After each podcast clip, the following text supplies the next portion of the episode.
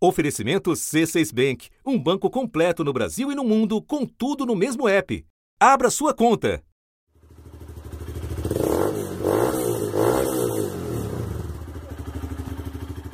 Da rua vem o barulho do motor da moto, logo seguido do toque do interfone ou da campainha. Em tempos de clausura, esses sons se tornaram onipresentes no cotidiano de muitos brasileiros, anunciando um serviço que nunca parou o das entregas.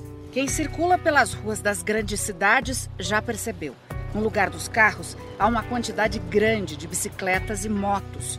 Com o isolamento, mais consumidores estão comprando pela internet ou telefone e os serviços de entrega deram um salto. Reconhecíveis de longe pelas mochilas térmicas de cores vibrantes, os entregadores de aplicativos estão por toda parte, das capitais ao interior do país. A categoria, que vinha crescendo em anos recentes com o encolhimento do emprego formal, ganhou ainda mais integrantes como alternativa à paralisação de vários serviços na pandemia. Para se ter uma ideia da procura por uma vaga de entregador, um dos maiores aplicativos de comida registrou 130 mil pedidos de cadastro em março, quase o dobro do que tinha em fevereiro. É, minha única fonte de sustento é o que eu uso para pagar minhas dívidas que eu fiz para trabalhar, é o que eu uso para levar sustento para minha família, é o que eu uso para me alimentar, me manter. Com mais mão de obra disponível, eles relatam queda na remuneração e vêm se organizando de modo virtual em várias regiões do país por melhores condições de trabalho. Isso não pertence a nenhum partido político ou sindicato. Essa luta é uma luta dos entregadores de aplicativo, motofretistas, bikers e motoboys de todo o Brasil. Não eram preocupados nem com o que nós vamos comer, se vamos morrer num acidente. Um salve pros motor, linha de frente. Agora dão duas opções pra quem é pobre. Morrer na rua de corona ou em casa de fome. Agora dão. Dois reais, 6.3 km. Isso aí, isso aí é bom pra nós. Entendeu? Eu É, trabalho nós desde os meus comprar 13 leite anos. Eu comecei trabalhando como motoboy, como garupa. E nem na comunidade, na pizzaria onde eu trabalhava, a gente ganha 3 reais numa entrega. Isso é o cúmulo. É o cúmulo.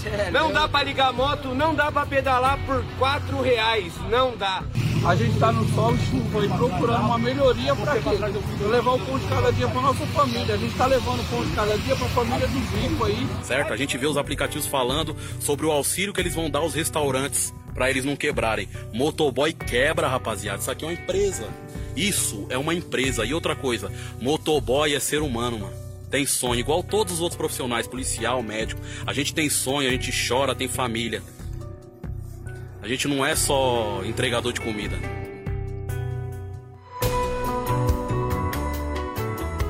Da redação do G1, eu sou Renata Loprete e o assunto hoje é o movimento dos entregadores. O trabalho, as dificuldades e as demandas de quem vive de fazer delivery.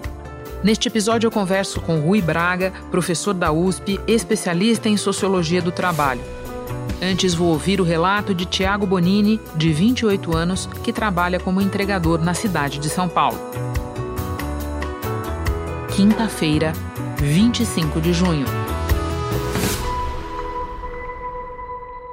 Tiago, conta pra nós, como foi que você se tornou entregador? É, eu trabalhava numa oficina mecânica, né, de mecânico, ganhava 1.400 por mês, né, mais comissão dava uns 2 mil por mês, e aí eu fazia, fazia entrega nos aplicativos para ter uma renda extra, né, conseguia tirar uns 500 reais por mês. E aí eu fiquei lá nessa oficina uns três meses, fui mandado embora, e aí eu peguei o dinheiro e comprei uma bike. Comprei uma bike nova, melhor, e comecei a fazer entrega integralmente, assim como, como renda fixa mesmo, como principal renda. Entendi. Quando é que foi que você passou a fazer isso integralmente, todo o tempo? Foi, foi ano passado.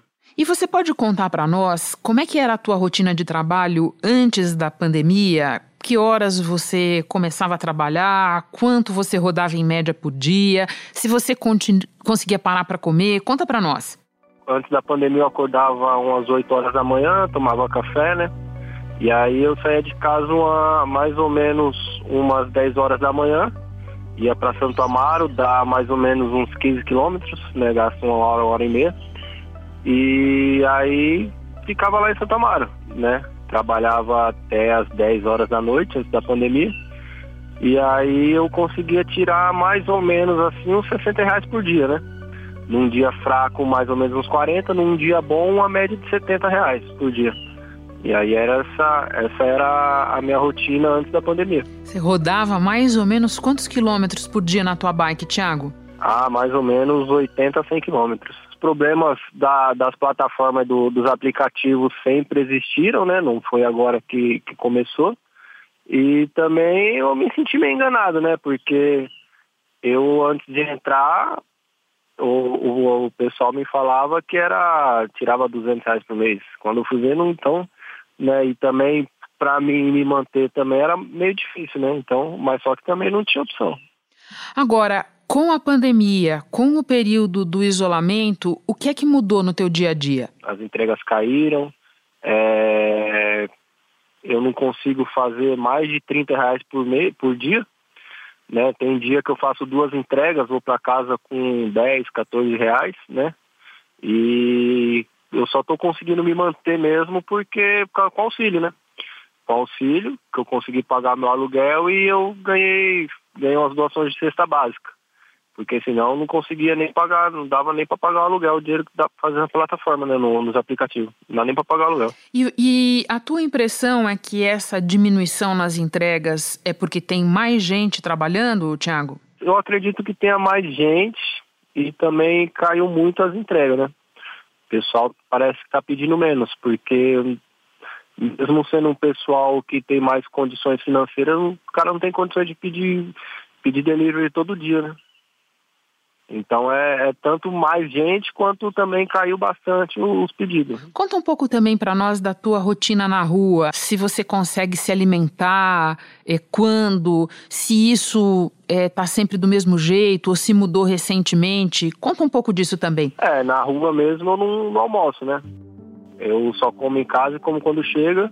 E de vez em quando, quando eu recebo uma caixinha na mão, eu vou no mercado, compro uma bolacha, dou uma beliscadinha, de vez em quando, né? E aí, no, meio dos carros, né? A gente vai andando no meio dos carros, no fluxo, junto com as motos e vai que vai. Tuas preocupações de segurança, Tiago, quais são? É, eu uso a máscara, né?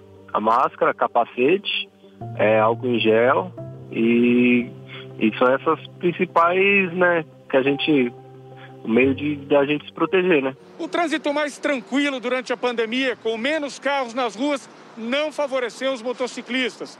Se, por um lado, o número de acidentes envolvendo motos tem diminuído, o número de mortos vem aumentando. Em maio, o estado de São Paulo registrou queda de 20% nos acidentes envolvendo motos em relação a maio do ano passado. Já o número de vítimas que pilotavam ou estavam na garupa de uma moto subiu 7%. Na capital, a redução nos acidentes foi de 26%, enquanto o número de motociclistas mortos aumentou quase 38%. Tiago, você descreve uma rotina muito pesada, muito dura de trabalho. Quando você olha para a tua rotina e a de outras pessoas que fazem o mesmo tipo de trabalho, o que é que você acha que melhoraria o quadro para você? O que melhoraria, é, eu, eu, vejo que está ruim para todo mundo, né? Mas o que melhoraria seria é, a comunicação do, dos aplicativos com a gente, né, o tratamento, né, tratar a gente mais, tratar a gente como gente mesmo, né, como, como humanos. É, a forma de, de, de, trabalho também é, é, teria que mudar, né? É, os restaurantes também, né? Muitas das vezes é, você está ali na, o dia inteiro na rua, não tem um lugar, um banheiro para usar, então às vezes o restaurante poderia, for, tipo, deixar você usar o, o, banheiro do funcionário dele, né, por, por exemplo. E, e também é, o que ajudaria mesmo também era acrescentar é, um, um vale-refeição, né? Porque a gente não consegue levar uma marmita de casa e também não tem condições de comprar comida todo dia na rua. Então, o Vale Refeição ajudaria tanto para os entregadores quanto para o aplicativo, porque eu vejo muito entregador na rua que dá golpe, a gente fala que é golpe, golpe no aplicativo, né? O pessoal pega o, o lanche, no, não dá saída e cancela e fica com, com o lanche. Então, acredito que a pessoa não faz isso de má fé, ela faz isso porque está com fome, porque ela não vai ficar rica comendo lanche, né? E também é igual hoje. Hoje eu fui fazer uma entrega, fui fazer uma compra no mercado, tinha lá uma rosa lá de 10 reais, que na, cheguei no mercado era 15. E aí eu fui, tirei, bati foto, né? E o aplicativo não, não autorizou né, a, a, alteração do valor porque falou que suspeita de fraude, né? Então eu acredito que eu tenha eu estou sendo tratado como um mau elemento, né? não vou, vou ganhar o quê? Fraudando cinco reais. Então é, é um tratamento muito, muito ruim, né? Tiago, muito obrigada por ter tirado o tempo do teu trabalho para conversar conosco. Bom trabalho, boa sorte para você. Tá bom, obrigado. Bom serviço para você também. Agora eu vou conversar com o professor Rui Braga. Rui, seja muito bem-vindo de volta ao assunto. Você estuda a precarização do mercado de trabalho há anos. Pode nos contar como é que ela foi mudando de face e o que ela significa agora do ponto de vista das condições de trabalho e de quem é atingido por elas? Talvez a imagem mais uh, simples, né, para que a gente possa uh, ilustrar essas mudanças na precariedade seja a comparação com os anos 2000, entre os anos 2000 e 2010. Nos anos 2000, 97% do emprego criado no Brasil uh, no, no, mercado de trabalho formal uh, pagava até 1,5 salário mínimo. Uh, e a massa do emprego era basicamente formal. Então você tinha um, um emprego formal, só que remunerava pouco o que significa dizer que uma quantidade grande de jovens, principalmente jovens entrantes no mercado de trabalho, encontravam um emprego de fato, no entanto, esse emprego era um emprego normalmente terceirizado, com, vamos dizer assim, é, uma certa distância em relação a direitos é, é, ligados, por exemplo, à negociação coletiva, eles eram representados por sindicatos muito frágeis e assim por diante. Agora, né, a partir de 2016, principalmente, com o advento da crise e o aumento do desemprego, né, exponencial, porque praticamente dobra o desemprego ele permanece num patamar que é um patamar de em torno de 12%. Agora, com a crise mais recente, ele vai aumentar significativamente. Quase 18 milhões de brasileiros gostariam de estar trabalhando, mas por causa da pandemia ou por falta de vagas na região onde vivem, não procuraram emprego na última semana de maio. Outros 11 milhões que estavam desempregados e buscavam trabalho não encontraram. Um milhão perdeu o emprego só ao longo de maio. Assim, o Brasil tem mais de 28 milhões de pessoas que queriam um emprego, mas enfrentaram dificuldades para voltar ao mercado. O que se verifica é uma mudança naquela precariedade, ou seja, se antes você tinha alguma formalização, ainda que se pagasse pouco, agora o que você tem na realidade é uma situação muito diferente de informalidade. Então, o trabalho que se tem hoje é um trabalho informal e ele está associado muitas vezes com ah, a, a, aquilo que a gente pode chamar de economia de plataforma, né? ou com a plataformização do trabalho, que é uma forma de, de, de grandes empresas mobilizarem trabalhadores né? sem pagar direitos trabalhistas a partir do processo de, de, vamos dizer assim, de mobilização via aplicativos, aplicativos de celular e assim por diante, né? Uh, que não tem nenhum tipo, não reconhece nenhum tipo de vínculo propriamente né? com, esses, com esses trabalhadores, e isso daí tem, uh, vamos dizer assim, assumido propriamente é, uma centralidade hoje no mercado de trabalho brasileiro, a plataformização do trabalho. Então vamos ao que você chama de economia de plataforma. Os entregadores e outros prestadores de serviço por aplicativo, eles vivem em uma situação especialmente precária se a gente comparar com esses trabalhadores lá do período da terceirização que você acabou de mencionar. Eles não têm é, vínculo nenhum. Conta para nós é, por quê, como é que isso funciona e se isso já é objeto de discussão na justiça trabalhista. Como é que essa discussão tramita, Rui? Existe sim uh, um aumento exponencial da mobilização desse trabalho é, que tradicionalmente é considerado, é, ou as empresas, né, os aplicativos, enfim, consideram um tipo de trabalho uh, por conta própria. Né? Essa é a interpretação das empresas. Se a gente capotar, cair no meio da rua aí, a gente tem que arcar com o nosso prejuízo, fora a nossa saúde aí, entendeu? A gente está correndo risco aí de estar tá pegando esse coronavírus aí. Eu mesmo, esses dias, eu fui entregar o, o lanche para um cliente que tinha Covid-19. Aí ele reclamou que não quis subir. Eu fiquei bloqueado por dois dias. Simplesmente bloqueia e não fala mais nada. Fala assim, ó, é, a gente não tem, é, não temos obrigações trabalhistas com vocês. É, o dia que a gente querer é, bloquear. bloquear, a gente vai bloquear e não vai ter, não tem direito a dar seguro-desemprego. Essa é a interpretação das empresas. No entanto, quando você observa propriamente né, o processo de trabalho, a forma de remuneração, as características muito claras ligadas ao trabalho subalterno e a dependência em relação a essas empresas, esses aplicativos, né? A gente que trabalha na rua, a gente é autônomo, certo? A gente já trabalha na rua para ter uma, como é que eu posso falar, uma flexibilidade.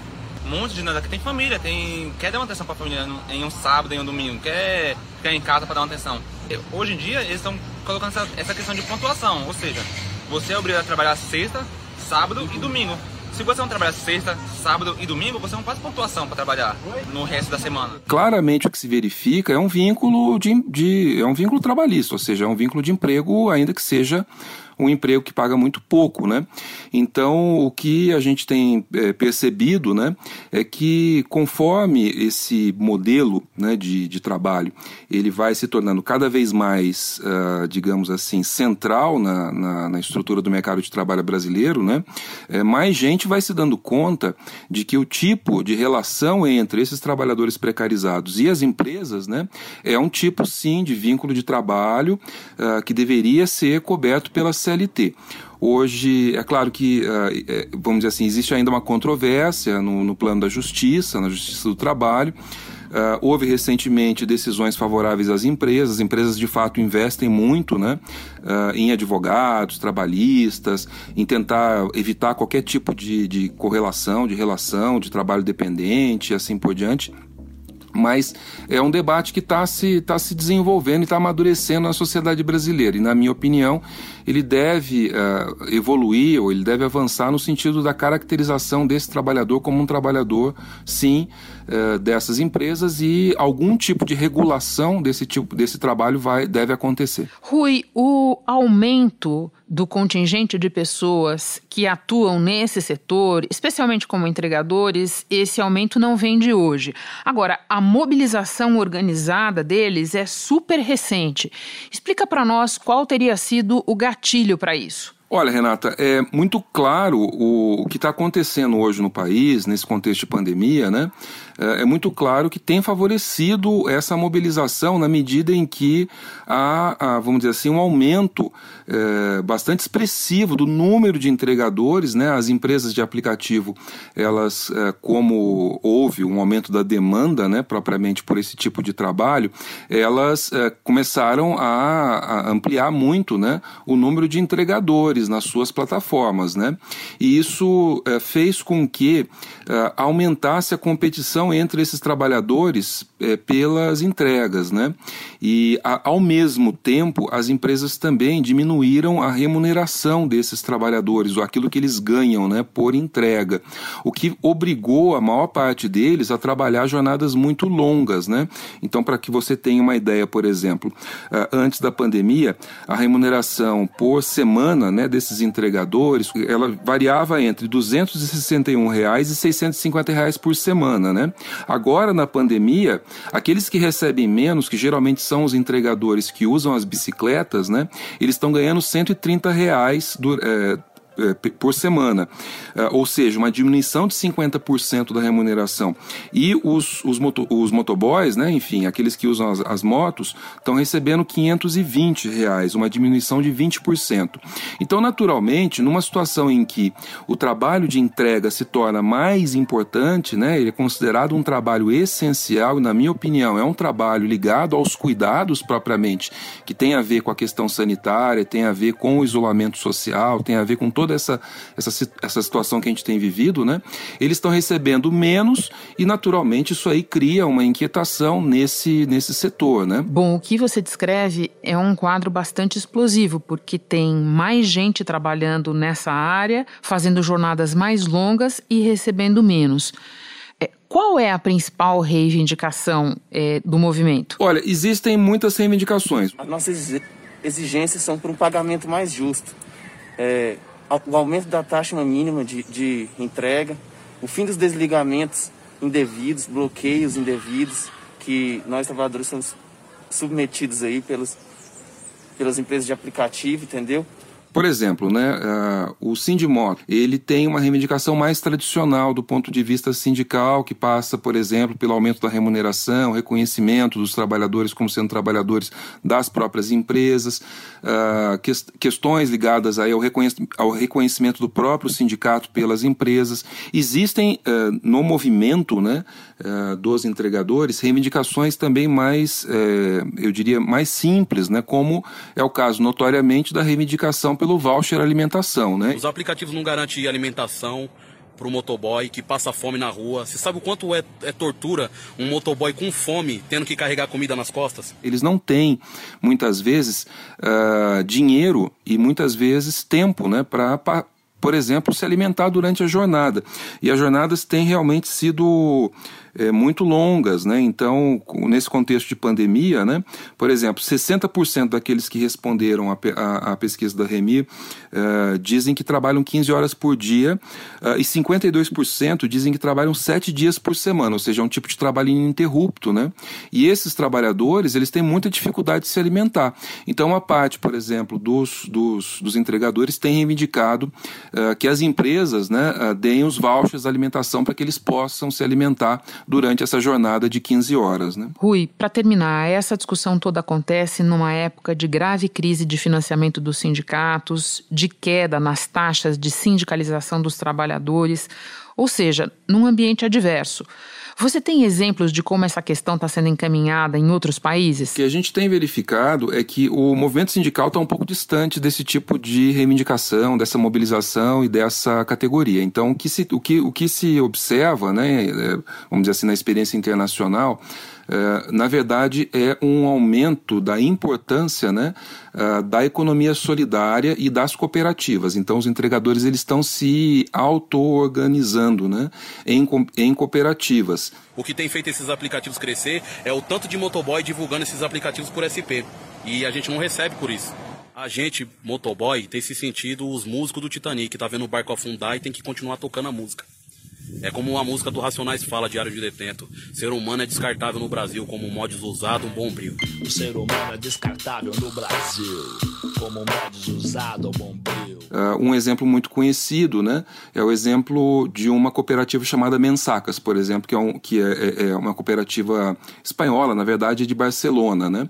Uh, que faz também entregas, desenvolveu um aplicativo, faz entregas e surge a partir de 2017 numa greve que os entregadores, né? Da, da Deliveroo e uma parte dos entregadores uh, da Glovo fizeram uh, na Espanha. Né? Então esse é, um, esse é um exemplo. Mas a gente tem também na Bélgica a Urbike, a gente tem a Coop Cycle na França e mesmo no Brasil a gente tem a Pedal Express em Porto Alegre. Então esses, essas cooperativas elas têm é, surgido né, como uma alternativa de uh, organização no sentido de defender a renda, né, a subsistência desses trabalhadores e ao mesmo tempo mobilizar esses trabalhadores trabalhadores politicamente, porque existe propriamente um sentido político né, na, na auto-organização desses trabalhadores. Eles sabem perfeitamente que eles não conseguirão, sozinhos ou através das suas cooperativas, enfrentar o poder dessas grandes empresas monopolistas globais, enfim, que têm uma enorme capacidade de financiamento, investimento, enfim, eles sabem que eles não têm isso.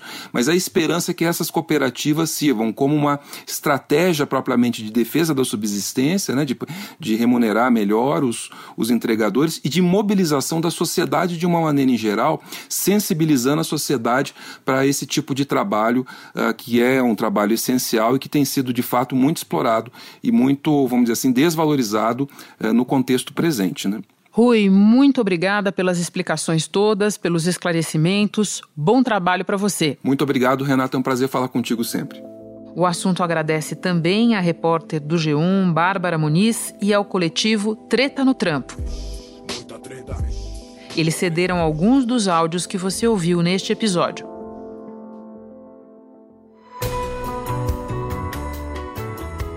Terminamos com alguns lembretes para quem usa moto nestes tempos. Limpar regularmente o capacete com álcool 70%, por dentro e por fora principalmente na região que fica em contato com a boca. Se o capacete tiver peças que podem ser removidas, é bom lavá-las com sabão neutro e deixar secar em áreas ventiladas. Outros equipamentos de proteção individual, como luvas, também precisam ser lavados com sabão neutro. As partes da moto que são tocadas regularmente, como os punhos e o freio, também devem ser limpas com frequência usando o mesmo álcool 70% e um pano. Agora, é bom ter cuidado com a área eletrônica do painel que pode ser danificada pelo álcool. E se você é entregador, se proteja passando álcool em gel nas mãos com frequência. Mantenha o baú da moto sempre higienizado. Ele pode ser limpo por dentro com papel toalha ou com um pano umedecido com álcool 70%. Este foi o assunto podcast diário disponível no G1 e também nos aplicativos Apple Podcasts, Google Podcasts, Spotify, Deezer, Castbox. Nos aplicativos dá para seguir a gente e assim você fica sabendo toda vez que tem novo episódio. Eu sou Renata Loprete e fico por aqui. Até o próximo assunto.